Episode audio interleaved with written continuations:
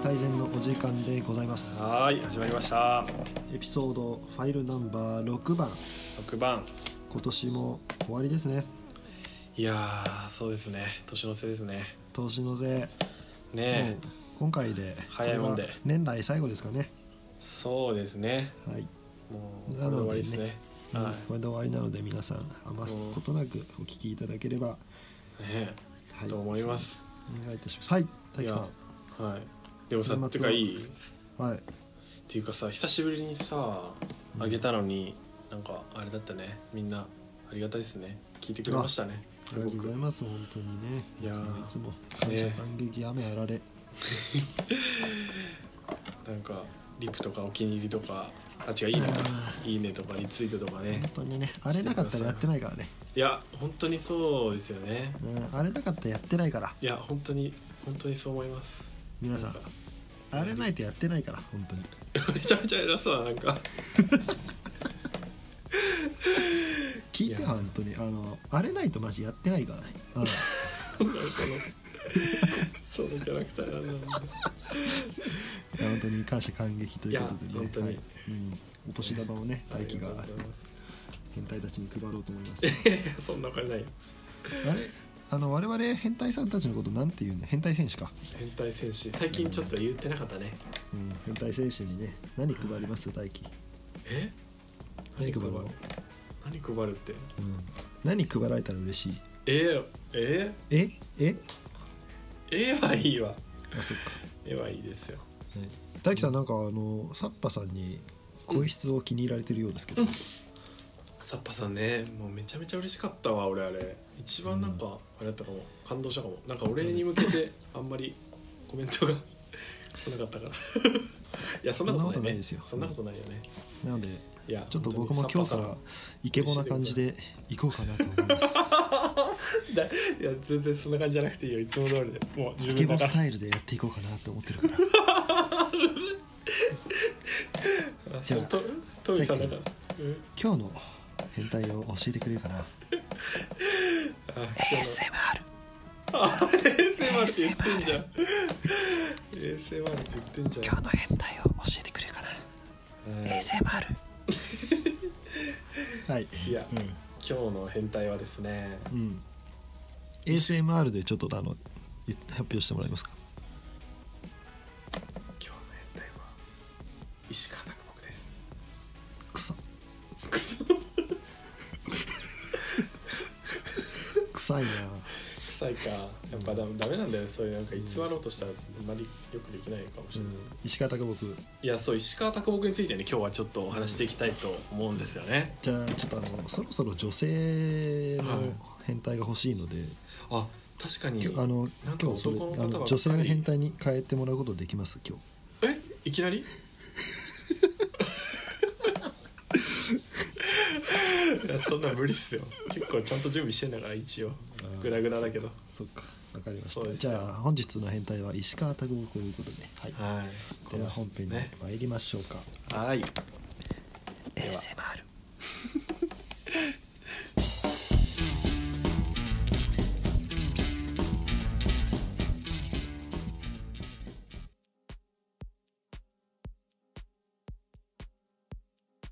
石川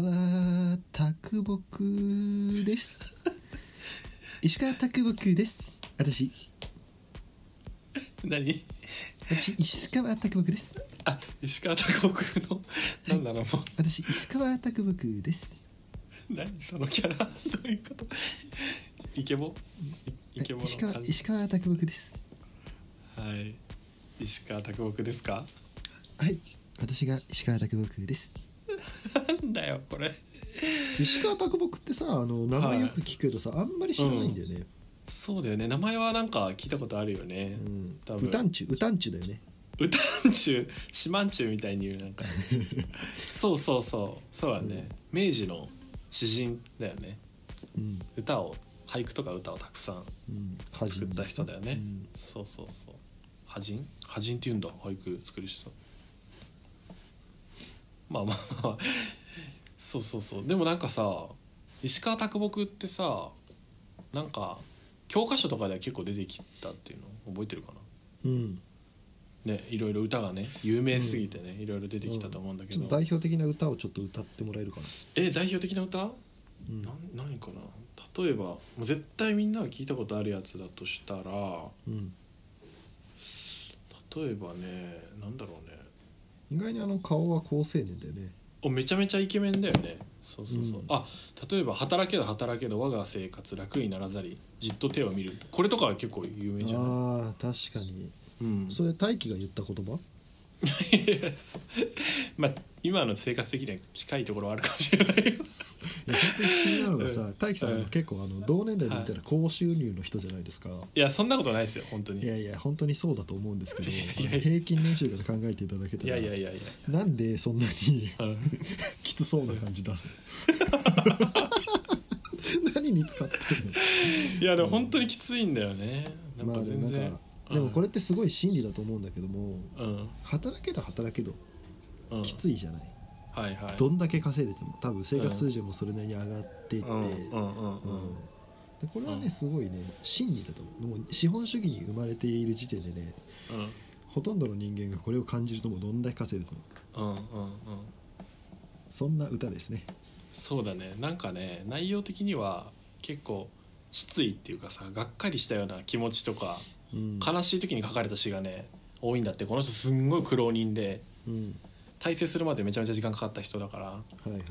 なんかねそれがねその明治の初期から真ん中ぐらいにかけて、うんすごいねあの国民の共感を集めたらしいうんそうそうそうだから結構苦労してる人たちが多い時代背景でもあったっていう感じなんだよねなるほどねそうそうそうでトミーさんもさっき言ったようにさ石方君めちゃめちゃイケメンですごい好青年な印象でさうんこういう俳句とか短歌がいっぱい残ってるからうんすごいイメージとしてはなんか、ね、苦労されてるすごいいい人間なんじゃないかないいっていうかうん清らかなイメージがあるよねそうそうそうそうそこんなうに綺麗な七三見たことないから、 美しいよねうん、そうそうそうなんだけどちょう実はこどの人7対3だよねそうだね8対2かな8対2の可能性があるよこれそうかなこれでもみまあそうだね綺麗だよね 本当にねいやでもねこの人ねはいすごいね、もっと好きになったんだけど全然清らかじゃないんですよね、清らかなイメージを持たれがちなんだけどはいいやとんでもない男ですよこの男はなるほどそういったエピソードを紹介してくださいそうですねいやここからちょっと石川啄木のファンの方にはもうちょっと切ってもらうような感じですかね今日はなるほどはいでわはかりまちしょったと今日は石川啄木について紹介させていただきたいと思いますはいいや今週クズなんですよ非常にうんちょっとねあのちょっとまた別の俳句を読んでいいあいいよえー石川啄木の俳句にはねいろんな種類のものがあるんですけどはい一つ紹介させてもらいますと「一度でも我に頭を下げさせし人皆死ねと祈りてしこと」とか言ってんだよね。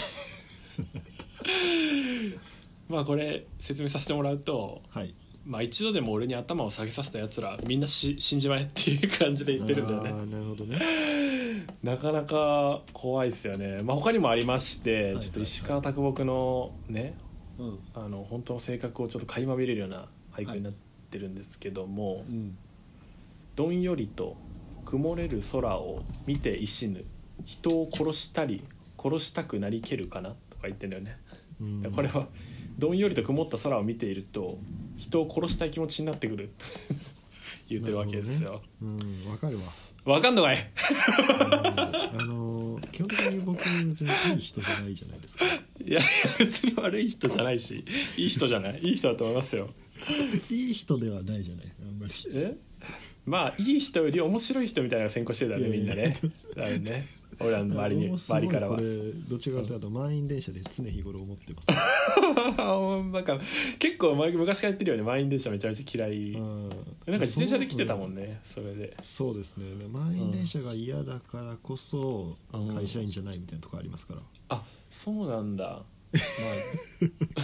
ちょっとそれは嘘でしょ一つの理由としてはうんマ ジでそうなんだいやえ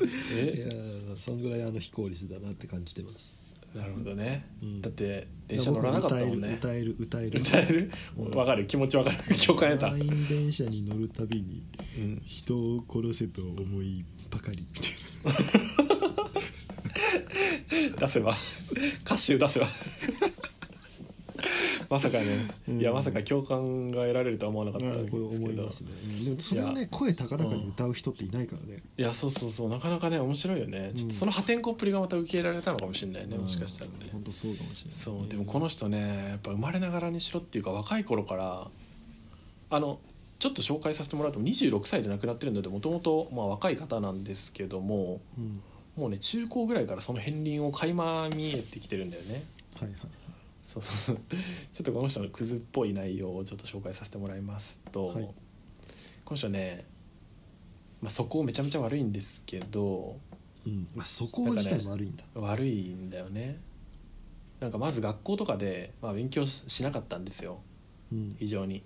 うんでまあ友人に対してその人小学生の友人だったからまあめちゃめちゃ賢いわけなんだけどうんその友人に、まあ、カンニングしろっていうふうにカンニングに協力しろっていうふうに強要してでそれがどうかバレちゃったらしいのよ先生に。はいはいでその小学生はそれがバレたせいで友人その友人の奨学金の資格がなくなってしまったみたいな結構大きい事件をねうん小さい頃から起こしてるわ けですよ。なるほどねなかなかすでに若い頃から破天荒なんだけど、うん悪いやつじゃんなかなかねすごいよねでもね、やっぱりねなんかねいやる時は多分ねもともと地頭多分すごくいいんだと思うんだけどうん小学校には1年早い段階で5歳で入ってるんだってでん卒業時も首席みたいな、だから本当になんかなんだろうねすごく頭は地頭とかすごいいい人なんだろうねきっとね、なるほどね自分が頭がいいからうん、思ってしまうんだろうね周りの人間がなんて言うんだろう、あまり優秀ではないって感じてしまうとかうん、そういうのもあるのかもしれないねうんそうしかもねちょっと本当に人手なしだなって思ったところがあるんだけど、うんこの人は友達どころか結構家族のこともね大切にしない人間なんです よ、まあそのいエピソードいただけないね、うんなかなかね、まあ、エピソードちょっと紹介させてもらいますとまあ父親が結構ねあの、まあ、仕事とかもうまくいかない時期とかがあったらしくって、うんまあ、失業しててすっごい忙しい時期があったらしいんだけどこの石川啄木は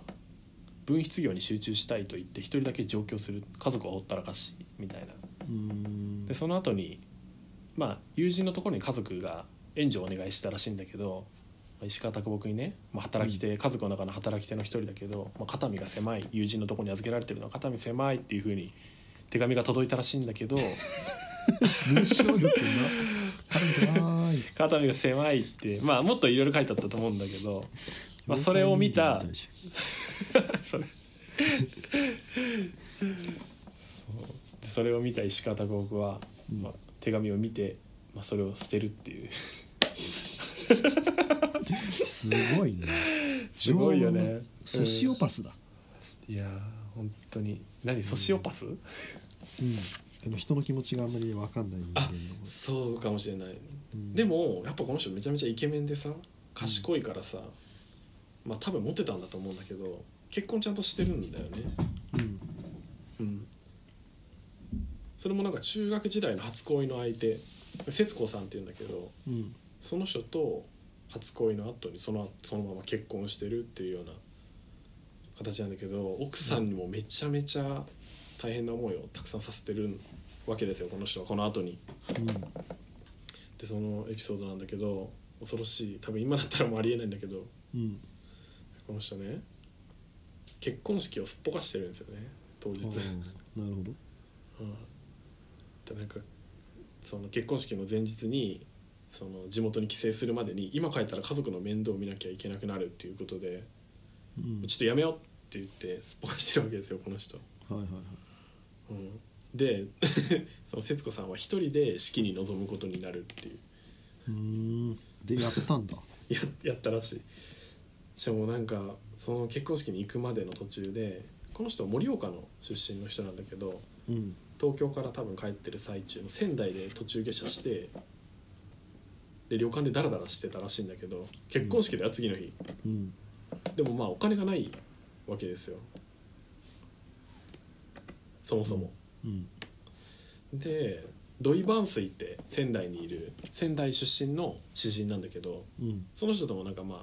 好意にしてたらしくて、まあ、ゆかりがあったらしいんだけどうん母がき既得だからちょっとお金貸してくれっていうような形で土井万水に嘘をついてお金を借りようとしたのでうんうんでも結局それがバレて、まあ、お金借りられないとで土井万世にもお金借りられないってなった時にお金も全部宿宿代も全部踏み倒して逃げるっていう 恐ろしいよな、そうだねいや本クズ当に、中ねの、クズだ、すごいんですよこの人本当うに、んうんなるほどねそうそうそうそうまあでも結婚してるからさ、まあうんやっぱりその俳句とかもなかなか最初から売れるほどなかなかそういう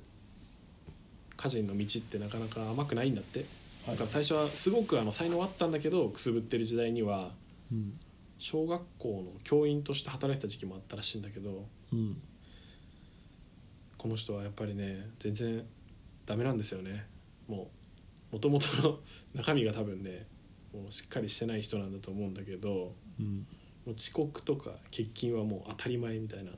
学校の先生だよ、はいはいはいはいはいうんそれも当たり前だしもうちょっと家賃いやその電車賃がないからちょっと今日休みますとかわけわかんない理由で休んでたりとかしたっていう記録が残ってるんだよね。我々のさ うんあの先輩にさうん先に社会人になった人でさうん、体調ゴリラだから休みますっていう人いたよ ねいたねでもめっちゃ面白いめちゃめちゃ偉くなってるけどねでも話だね、うんそういるよねすごいあの破天近荒い近いわ、ね価値観よねなかなか破天荒なうん、人だよねもう理由理由になってないからねはっきり言って不ね明だからね説明にもなってないしね うんいや面白いよねあの人ねなるほそどうね多分そドういイバンうスも感なじかんだなかうんそうなんですよ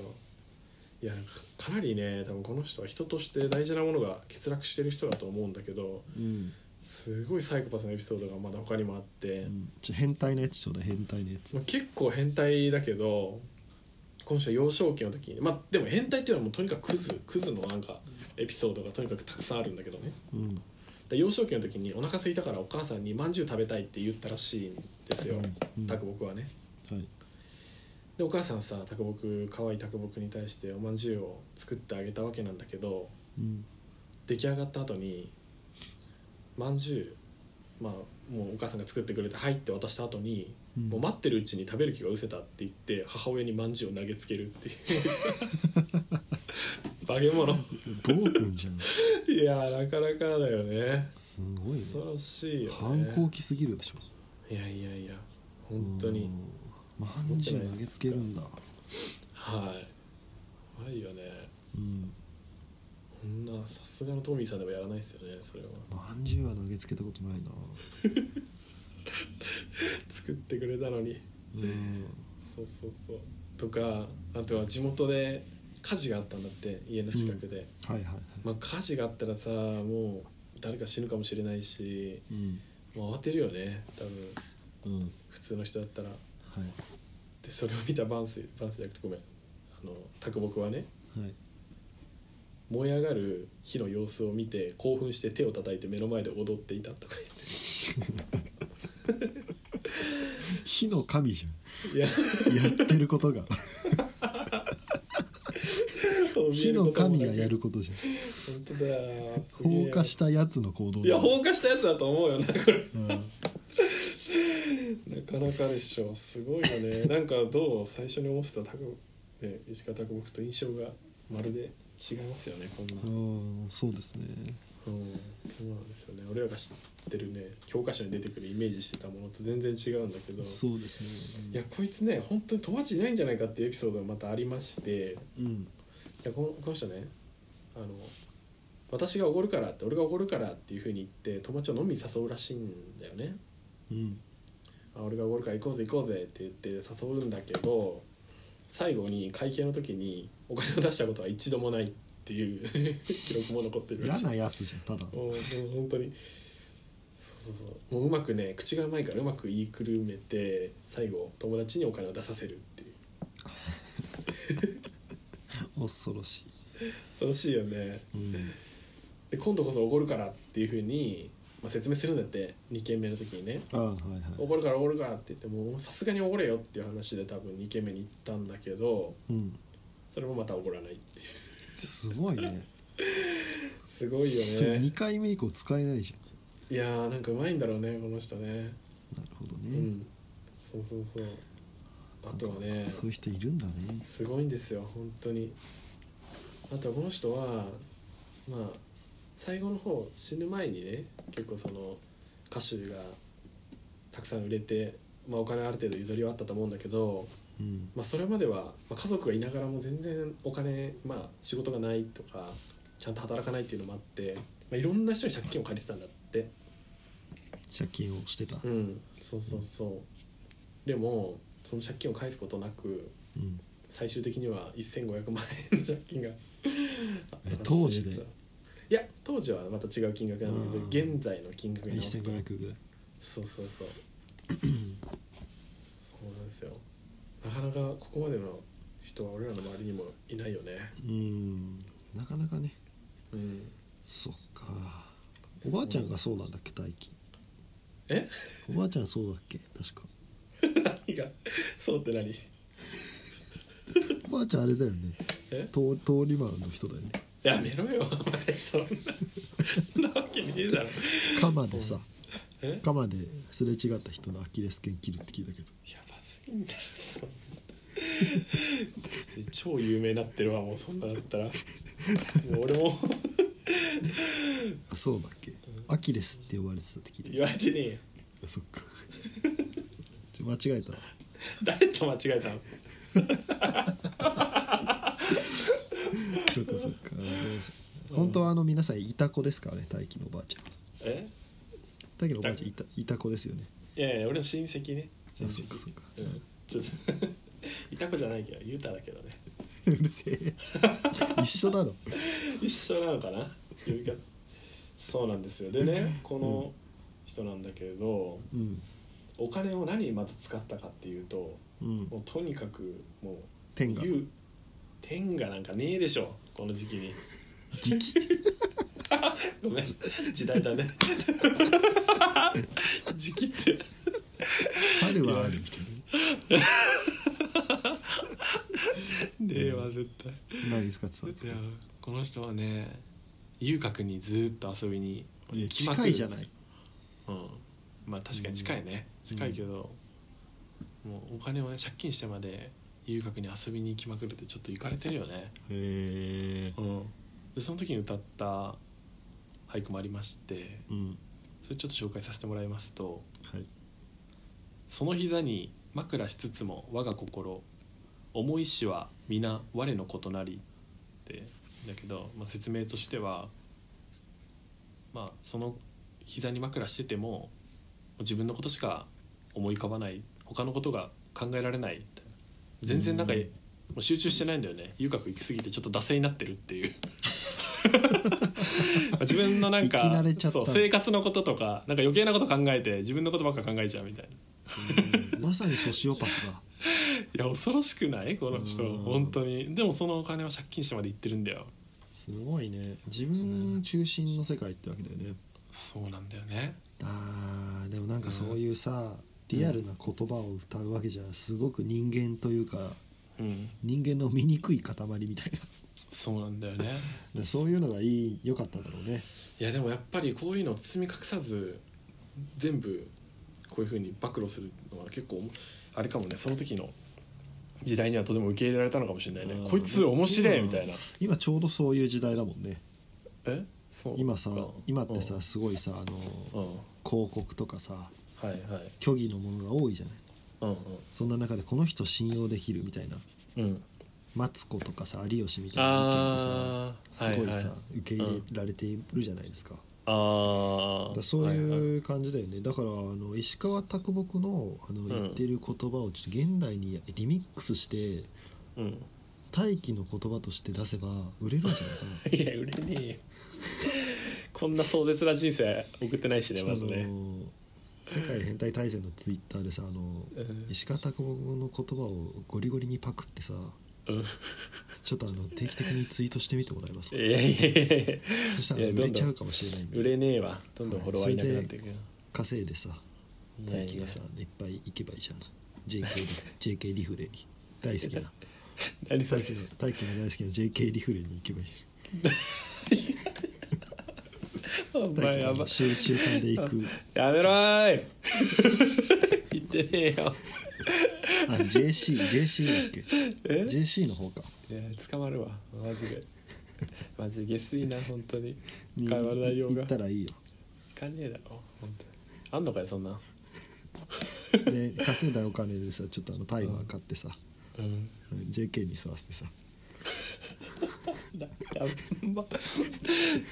くやってんじゃんあの大輝やってねえからルーティンワークやってねえでよさやってるやつさえ大々的にやっちゃえばいいルーティンワークでやってんのこれ、んやってることになってんの、うん毎朝やってるからいいさよ本当にだって言ってたじゃんえ田舎だから大麻吸い放題だって言ってたじゃん大きい声で通報されるわこれ聞いた人 に本当に言っ言ってなかったっけてないようんそっかそっか大麻の大麻のこと幸せって呼んでたじゃんい怖やっ幸せだ幸せ最高って言言っってたよてない中わ学中学生の時言ってたし中学生の時うん言ってたしか卓木より全然狂気だねなんかね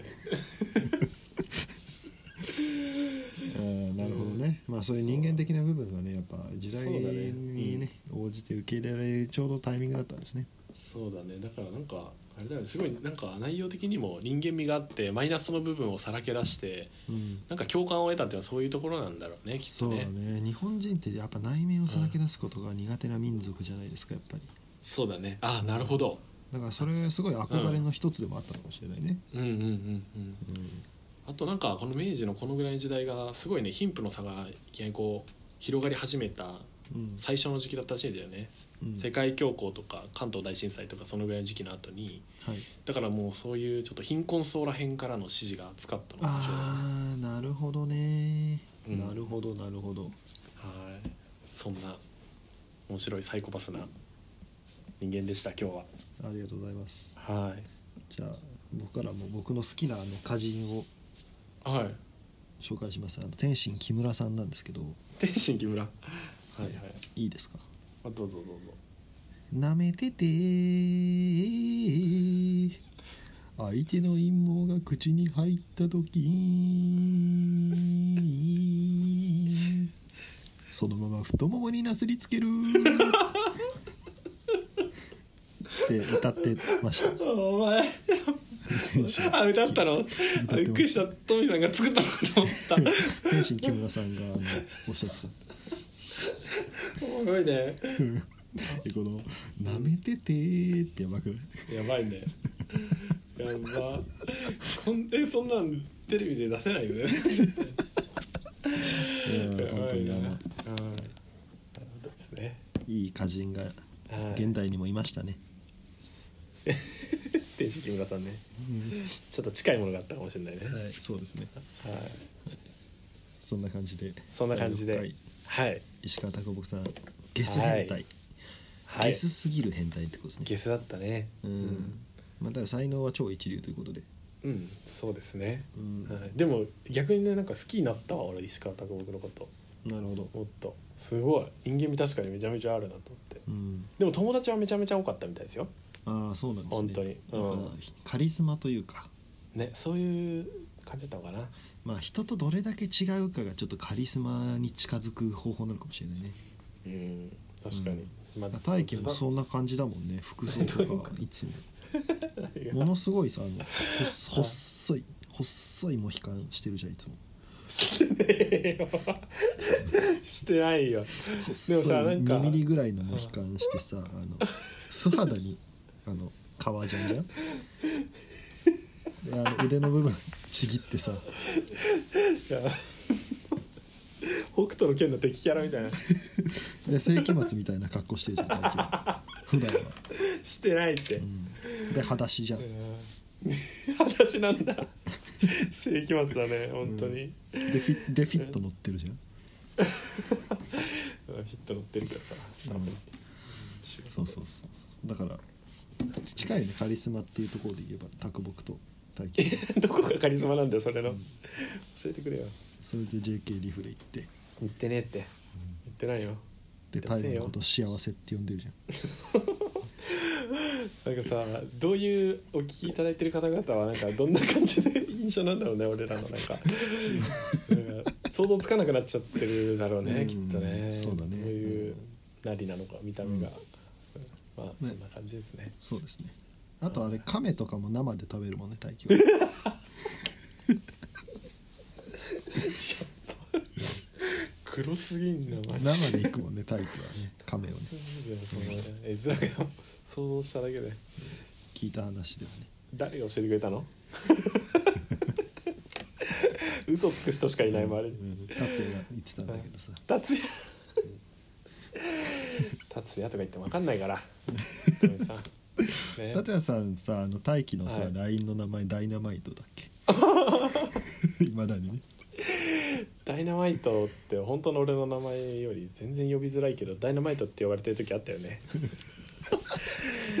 結構遠いところから池袋のさ人混みの中でちょっと離れた段階からさ「ダイナマイト!」って大きい声で話しかけるから恥ずかしくて振り向かないっていう恥ず振り向いたら終わりだと思ってうんそうだね大輝ダイナマイトって呼ばれてたからねこれはちゃんとね 本当にありましたねそんなこともねうんだからやっぱはい変変態のね気持ちが大輝さんはね一人も分かれてる、はいそんな二人組でね、はいお送りしましたけども、はいそ今うです年ねは皆さんいかがでしたか、